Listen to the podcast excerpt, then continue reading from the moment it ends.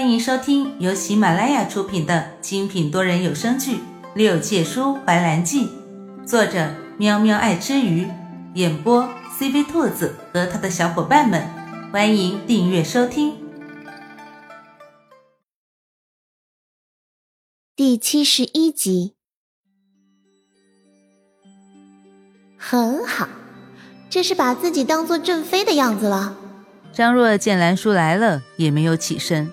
反而挑衅的看了一眼兰叔，兰叔不怒反笑，和颜悦色的看着神色不明的姑苏起，给他请安。佛晓给王爷请安。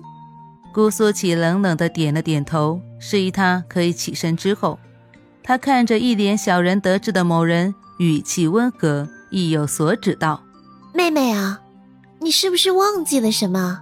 张若勾唇假笑：“姐姐说的是。”兰叔不急不缓，姐姐记得，父皇只下过一个玉牒在王府里呢。皇家玉蝶向来只传给亲王嫡妃，这是身份的象征，也是权力的象征。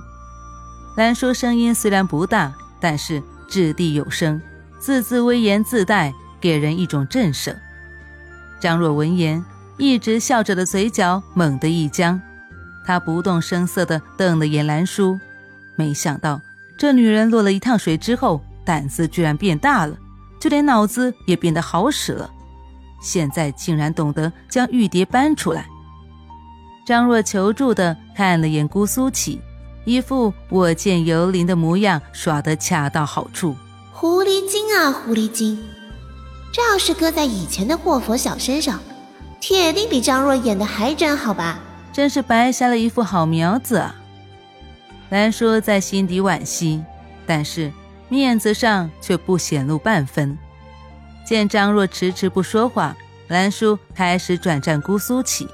王爷，您说佛晓说的正确吗？还是说……兰叔话还没有说完，姑苏起就开口了：“王妃说的没错，是若儿无礼了。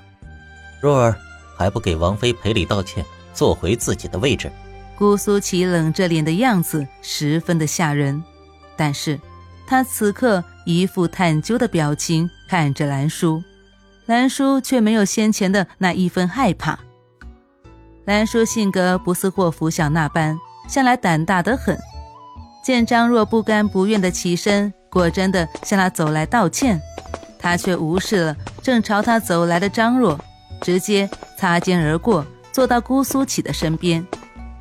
看见某人咬牙切齿的模样，兰叔心情欢畅的，连带着晚上多吃了好几碗饭，桌上一半的盘子几乎都被兰叔给一扫而光。这震惊的一向喜怒不形于色的姑苏起都不禁开口：“没想到王妃大病一场之后，连食欲都好多了。”这不知道是褒是贬的话，让兰叔有些不明白，但是他很乐观的。把他当做褒奖。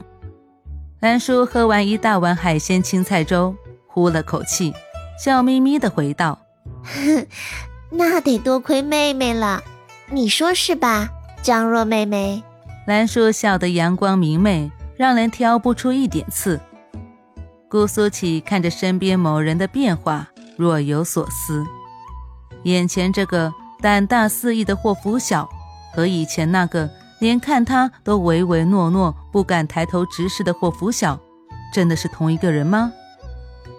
那天晚上，让兰叔比较满意的是，成功引起了姑苏起的注意，并且那天晚上，姑苏起没有去张若的院子，而是住在他揽月阁里。当然，他们那天晚上什么都没有发生，只是盖着棉被纯聊天。虽然他也很期待他做些什么。第二天一早起来的时候，身边的位置已经凉了。白树说：“王爷五更天的时候起来去上朝了，临走的时候还特意嘱咐说找个大夫来给王妃诊脉。”白树转述这话的时候眉飞色舞，让兰叔都有些被感染了。只是。为什么要特别嘱咐白树去找大夫给他把脉？难道是昨晚用力过猛，把人吓着了？兰叔摸了摸下巴，不应该呀，他还没使劲呢。初春时节，乍暖还寒，虽然外头日光正盛，但是空气中还是有一些寒气。兰叔这日坐在院子里晒太阳，那厢就听见一阵急促的脚步声，匆匆地往青兰院而去。兰叔让白树去瞧瞧外头是什么情况。白树回得挺快，说是青兰院的云儿带着几个大夫去给张若看病，说张若今天早上突发胸闷头晕起不来，不知道是不是身体出了什么问题。兰叔眯着眼，姿态慵懒，听了白树的话，他低低的笑着，身体不舒服，怕是心病吧？兰叔像是想起了什么，对白树说道：“他请了几个大夫？”白树回想了一下，三个，一下子请了三个大夫啊！哈，正好。白树，你带着我的玉牌去青兰院带两个大夫过来，就说是王爷有令，本妃身体不舒服，需要大夫看诊。本妃受王爷之命持家，必然不能让王爷失望。王爷每日在外面操劳，俸禄来的不易。为了省节开支啊，相信侧妃会明白本妃要为王爷勤俭持家之心的。南叔面露狡黠的看着自己的十个手指，寻思了一下，又道：“记住了啊，是两个。”南叔特意强调了一下个数。白树虽然不明白为什么一定要两个，但还是照做了。是。白树躬了躬身，转身而走。兰叔看白树离去的背影，笑得诡异。那边，白树带着王妃的令牌走向青兰院。云儿请的三个大夫正在给张若豪脉。张若病殃殃地躺在床上，脸色惨白。一袭翠绿色宫装的云儿见白树孤身一人前来，像是来者不善的模样，一脸防备地看着他：“你来青兰院做什么？”云儿语气不善。白树秀眉微蹙，你这么紧张做什么？我是奉王爷之命来给王妃请大夫的。王妃说王爷在外劳苦，俸禄来之不易，要勤俭持家。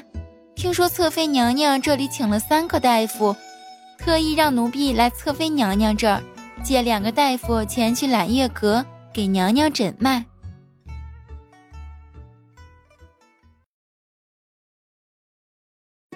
本集播讲完毕，感谢你的收听。如果你想尽快听到下一集，或者直接畅听到底，可以点击本专辑的详情页，有完结版链接入口哦。